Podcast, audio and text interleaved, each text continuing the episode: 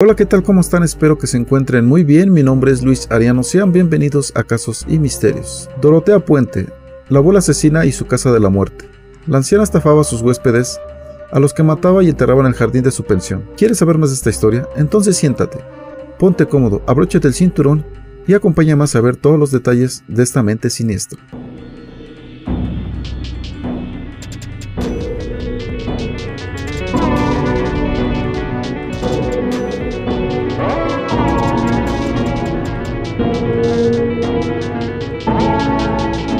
El fuerte olor que provenía de la casa de Dorotea Puente era insoportable. Los vecinos llevaban tiempo quejándose del olor a podredumbre, que emanaba de la propiedad de esta abuela de apariencia amable. Comentaba que era problema de la alcantarilla, se justificaba siempre ella, pero ni el cloro ni la cal que esparció pudieron contener ese fétido aroma.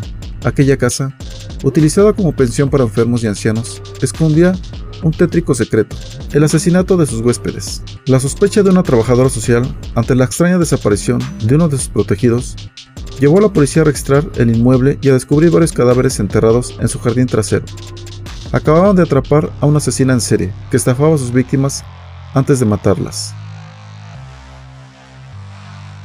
Dorotea Helen Gray, más conocida como Dorotea Puente, nació el 9 de enero de 1929 en Redlands, California, Estados Unidos, en el seno de una familia trabajadora. Sus padres, Trudy Mae Yates y Jesse James Gray, eran recolectores de algodón, pero murieron cuando ella era tan solo una niña, el padre de tuberculosis y su madre de un accidente de moto. Con nueve años, Dorotea fue enviada a un orfanato, donde sufrió toda clase de abusos sexuales, para después vivir con unos familiares en Fresno.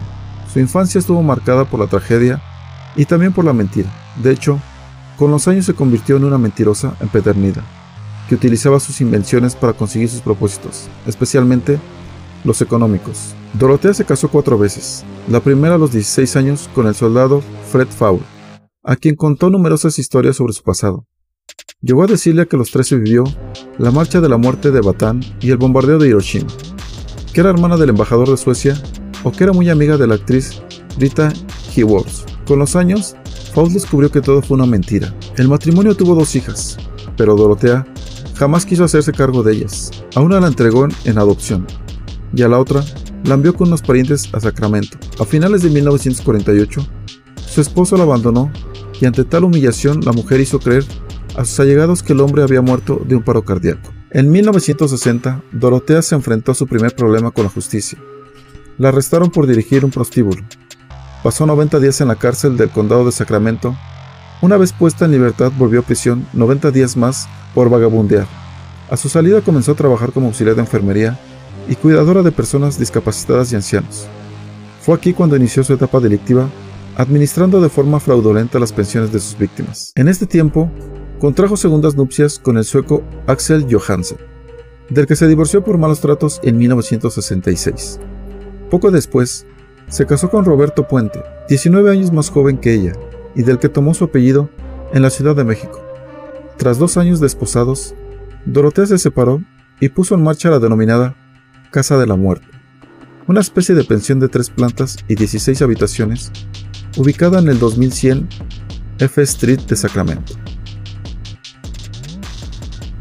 En la época que estuvo soltera y hasta su última boda con Pedro Montalvo en 1976, Dorotea se pasó los días regentando distintos bares en busca de hombres mayores a los que estafar.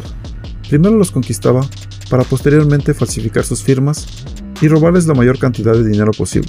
Después de varias denuncias, Dorotea fue acusada de 34 delitos de fraude y puesta en libertad condicional tras dos años y medio de condena.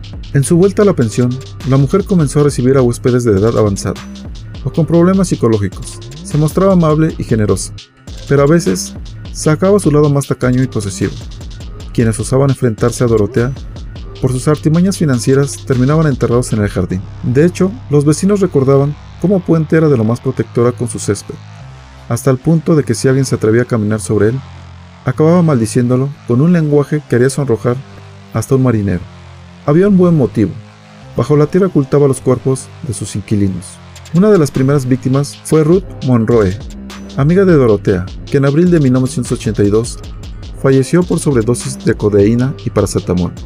La policía creyó a Puente cuando alegó que la mujer padecía de depresión por la enfermedad terminal de su marido.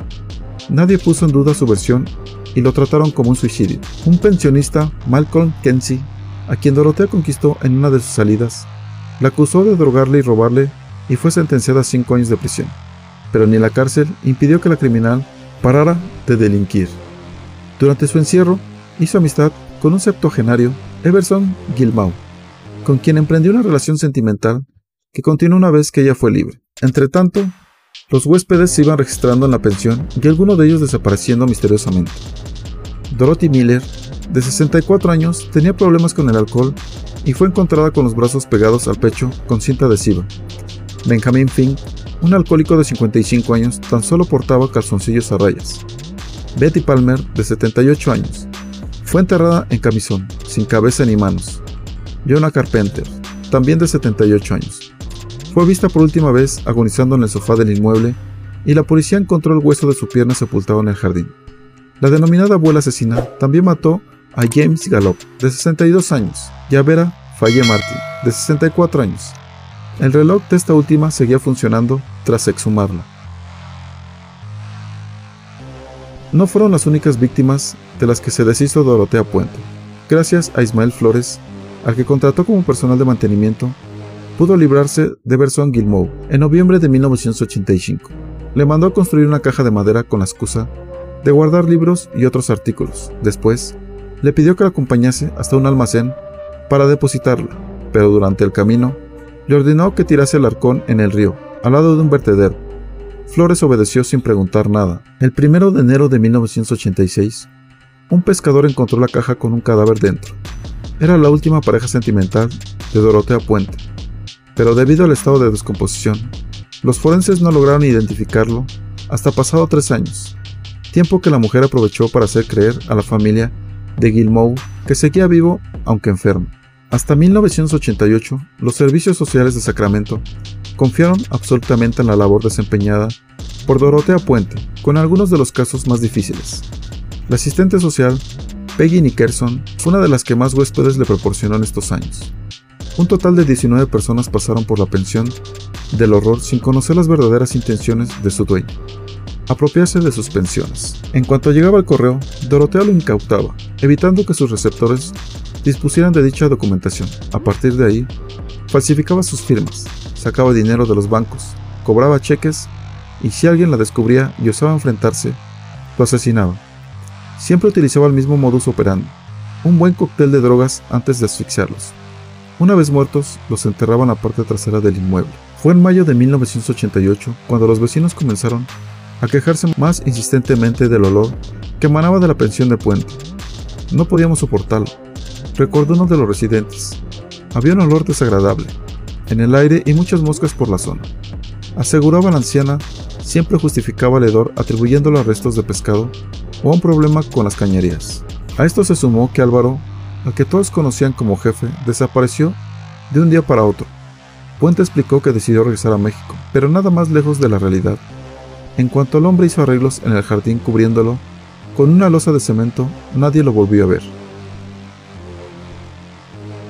El 7 de noviembre, después de la denuncia del asistente social de Álvaro, la policía fue a la casa de huéspedes de Puente para hablar con Montoya. Tras las elocuentes explicaciones de la doña sobre su paradero, los agentes se marcharon, pero cinco días después, regresaron para registrar la casa.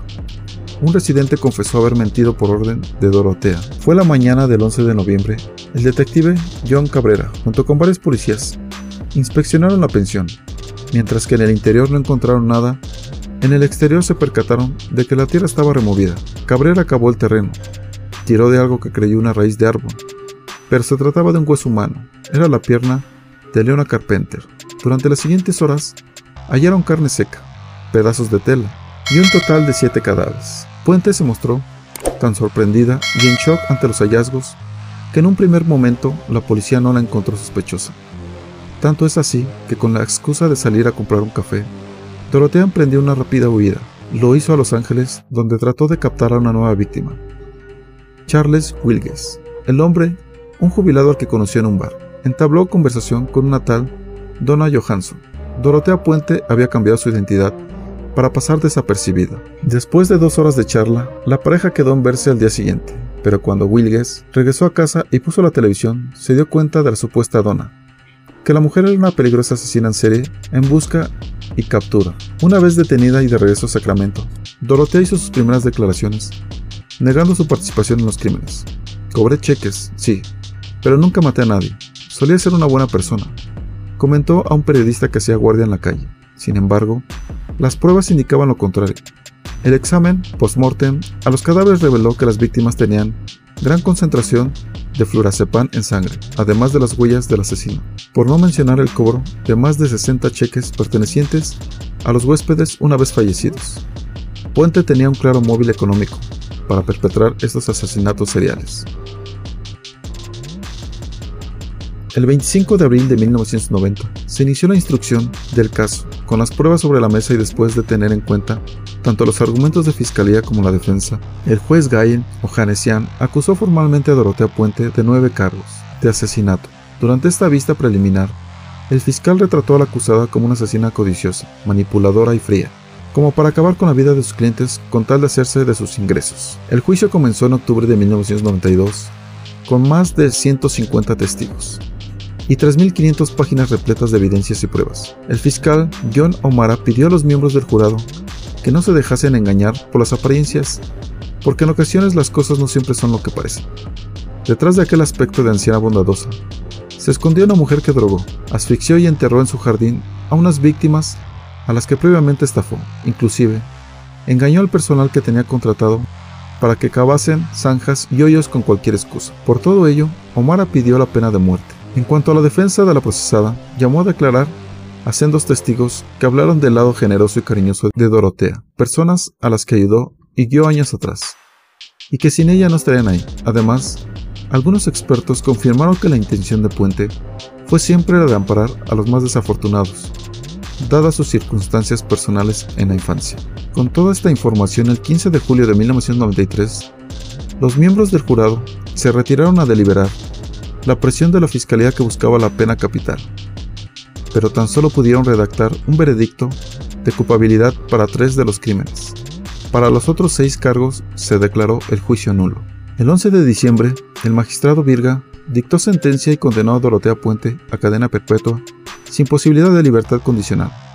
Cuando la acusada escuchó el fallo dijo, sonriendo a sus abogados, No maté a nadie. Recluida en la Penitenciaría Central de Mujeres de California, en Chochilla, la anciana asesina mantuvo su inocencia hasta el fin de sus días.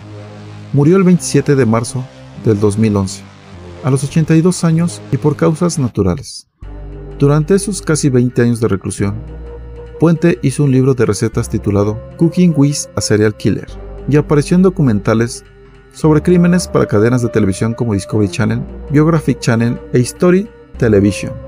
No cabe duda que jamás debemos de fiarnos de las apariencias de las personas, ya que en el fondo pueden ocultar su lado más oscuro, como lo hacía esta bolita asesina tan solo por quedarse con su dinero, buscando a personas que serían fáciles para ella de matar.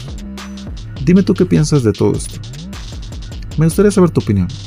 Ya sabes que si deseas hacerlo, puedes dejar tu comentario. Si este video te gustó o fue informativo, dale like, manita pulgar arriba, compártelo con tus amigos y en tus redes sociales.